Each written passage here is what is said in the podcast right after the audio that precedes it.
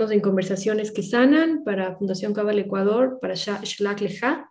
El año 2022 tuvimos una linda clase con Natalie y algunas clases, algunas cosas de la clase que me quedaron sonando es el poder de la sugestión que tenemos sobre otros, el, poder de ver el potencial, el peligro de no hacerlo. Eh, cada uno percibe algo distinto sobre la misma situación, que eso ya lo sabemos. Eh, y hay algo que a mí me gustaría mucho hacer énfasis acerca de esta clase, que es lo que yo llamo los opinólogos y los agoreros del mal. Los opinólogos, para mí, y esto no dice en ningún libro de Cábala, y es algo que yo siempre le recuerdo cuando tenemos estos conversatorios o cuando yo tengo cualquier espacio donde hablo de Cábala, que una cosa es lo que dicen los libros de Cábala y otra cosa es mi entendimiento de la Cábala. ¿sí?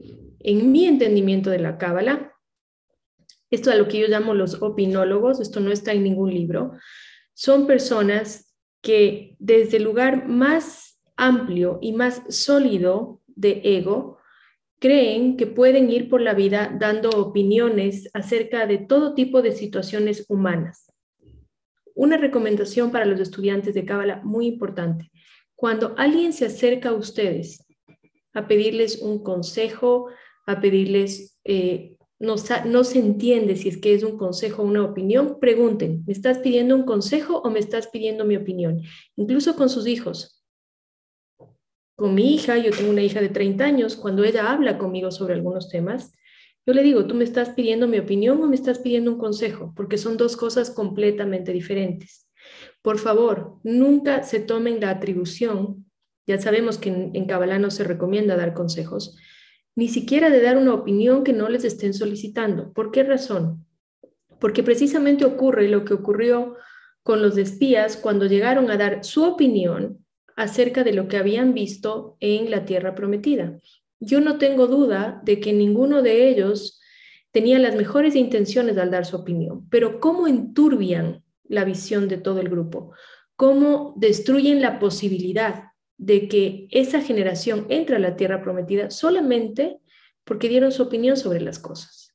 Entonces, los opinólogos pueden estar dentro de nuestra familia, pueden estar dentro de nuestro equipo de trabajo, pueden estar dentro de nuestros amigos, gente que siempre sabe lo que se tiene que hacer, cómo se puede hacer mejor, qué hacer, qué decir. Fíjense en la crisis política que está atravesando nuestro país. Todo el mundo sabe qué hacer mejor que el presidente. ¿En serio? Todo el mundo sabe. El problema es que no todo el mundo tiene las capacidades ni la fortaleza interna para seguir un sueño como él lo hizo.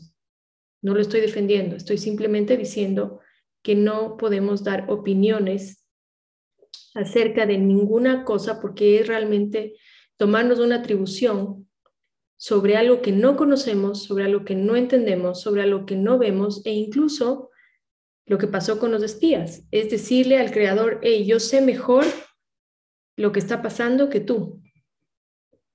Es para reflexionar. Pregunten, ¿necesitas mi opinión o necesitas un consejo? Cuando se trata de un consejo, debería venir desde un lugar donde ese consejo no me beneficia a mí, es verdadero y la otra persona está preparada para escucharlo. Ese es el método aristotélico, Hacerse estas preguntas. Y cuando se trata de una opinión, tiene que venir de un lugar de humildad, no de yo sé lo que tú tienes que hacer o yo sé cómo proceder en esta situación. Ahora hay gente a la que le pagan por opinar hay gente a la que le pagan por opinar. Eso es otra cosa, ¿sí? Hay profesionales de comunicación y periodistas a quienes les pagan por opinar o por escribir en un diario, en un periódico, etcétera. Eso es otra cosa. Pero todos conocemos gente que opina de lo que es y de lo que no es, cuando les pedimos y cuando no les pedimos. En nuestra pareja es esencial no ser los opinólogos con nuestro esposo, con nuestra esposa, con nuestro novio, con nuestro novio. No ser, por favor. Porque ¿cómo puedo yo, con mi opinión, si yo soy una mujer, yo soy la esposa, ¿sí? Ya sabemos que en Cábala la mujer se nos enseña que la mujer tiene el poder de crear o destruir. Con más razón aún, tenemos que ser conscientes de la opinión que les damos a nuestras parejas, a nuestros esposos, sobre todo, o a nuestras esposas también, por supuesto, sobre todo en temas de sustento. deberías coger este trabajo, deberías salir de aquel trabajo, deberías decir esto, deberías hacer lo otro. ¿En serio? ¿Por qué dudamos tanto de sus propias capacidades? ¿Por qué no permitimos que ellos tengan su espacio de desarrollo, nuestras parejas? No se diga a nuestros hijos, creemos que porque los parimos tenemos derecho a decirles lo que tienen que hacer. No tenemos derecho a decirle a nadie. Y más bien, si logramos enfocar toda esa energía hacia nosotros, podremos nosotros crear algo nuevo, algo sólido, algo mejor en nuestras vidas. ¿Alguien que quiera opinar sobre esto? ¿Opinar? ¿Nadie quiere opinar? ¿Compartir algo? ¿Preguntar algo? ¿No? Bien, me gustaría hacer énfasis también en otro punto que... Maru, adelante. Perdón, yo... Em, eh, sí me parece esta parte súper importante. Em, eh, siempre he acogido mucho lo que hablas acerca de los hijos. Es un tema difícil de manejarlo, pero que ah, al final lo vas interiorizando. Sin embargo, siempre para mí va a ser un reto eh, el tema a nivel laboral. ¿sí? Porque tú, ¿por qué? Y básicamente es un tema de que eh, tú estás en un mundo competitivo en la que exactamente todo el mundo opina y todo el mundo contribuye, entre comillas, a dar las mejores ideas.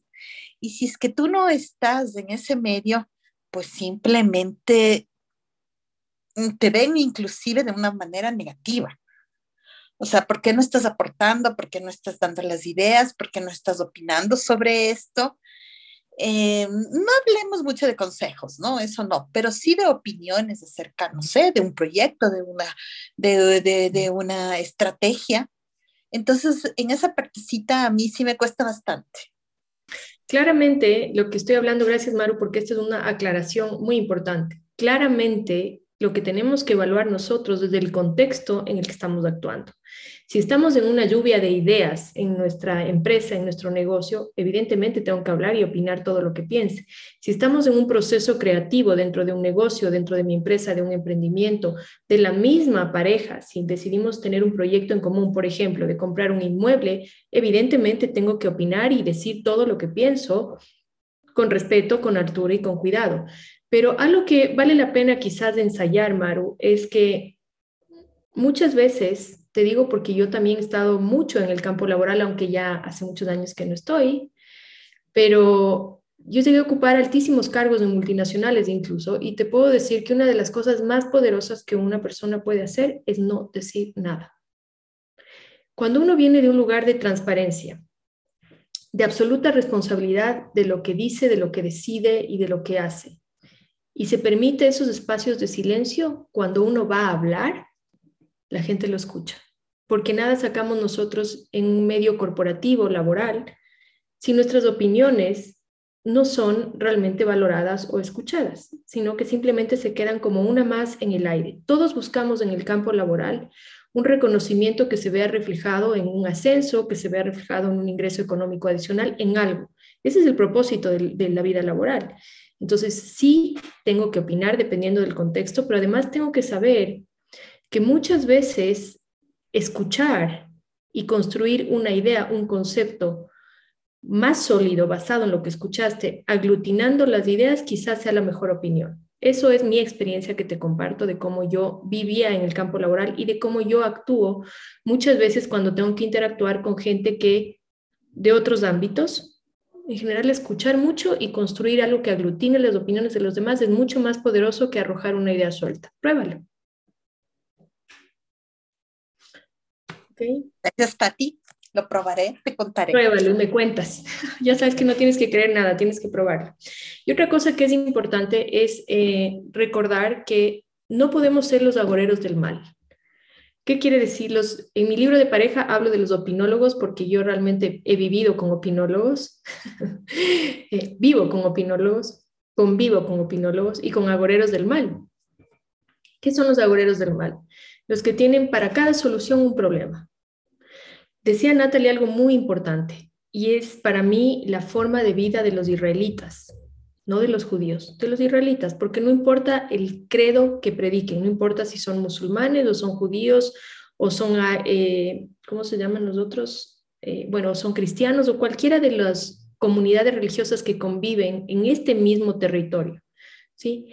La actitud que tienen frente a la vida, todos, independientemente de su religión, es una actitud de que yo llamo una actitud de, aplanadora. salen con una idea y van hasta el final. ¿Por qué? Porque en ningún momento se detienen a pensar en que no van a poder, en que les falta esto, en que no tienen aquello.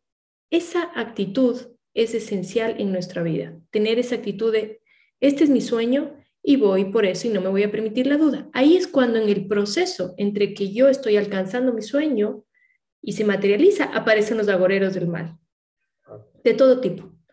Entonces, a decirte que no puedes, que no tienes, que no eres suficiente, que no te va a alcanzar la plata, que en el país, en la situación, como están las cosas, que mil y una razones maravillosas para que abandones tu sueño.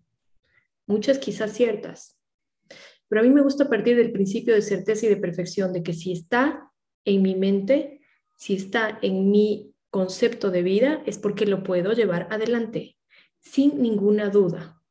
¿Esto quiere decir que va a ser fácil? No, vamos a tener que, a lo largo del proceso, con los agoreros del mal y con distintas situaciones que podrían llegar a dinamitar el proceso entre que yo deseo algo y consigo algo, lidiar y transformar. Y para eso tenemos herramientas, tenemos los salmos que abren caminos, tenemos los nombres de Dios, tenemos la nave Coac, tenemos un montón de herramientas afortunadamente en Kabbalah, pero sobre todo es la determinación con la que uno hace las cosas.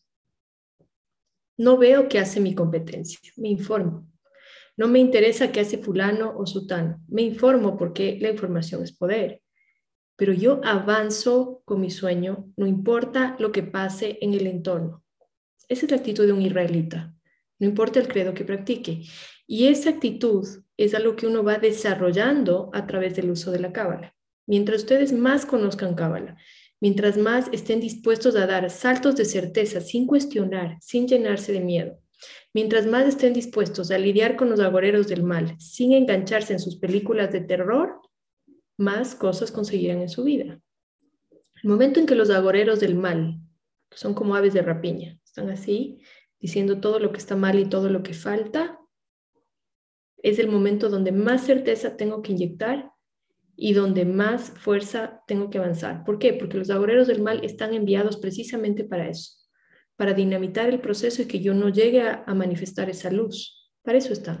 No lo hacen intencionalmente, son gente que nos ama, son gente que nos quiere. Puede ser nuestra propia pareja, puede ser nuestra propia familia. Sin embargo, están siendo utilizados como un canal de juicio en ese momento, por eso no hay que tomárselo personal, para dinamitar el proceso. Pero pausa, y seguimos adelante. No vamos a desperdiciar energía con las personas que tienen un problema para cada solución. Y de hecho, cuando a mí hay personas que vienen con problemas, le digo, ok, tú tienes un problema para cada solución. ¿Qué vas a aportar de diferente? Porque yo aporté la solución. Ahora, como tú tienes el problema, quiero que me des tú la solución. Y la gente se da cuenta. ¿sí? Entonces, eso nada más. Vamos a, terminar aquí ahora. Esto fue Conversaciones que Sanan, porción Shlag Leja para Fundación Cabal Ecuador. Y nos vemos en un ratito para la meditación de, del grupo. Un abrazo a todos.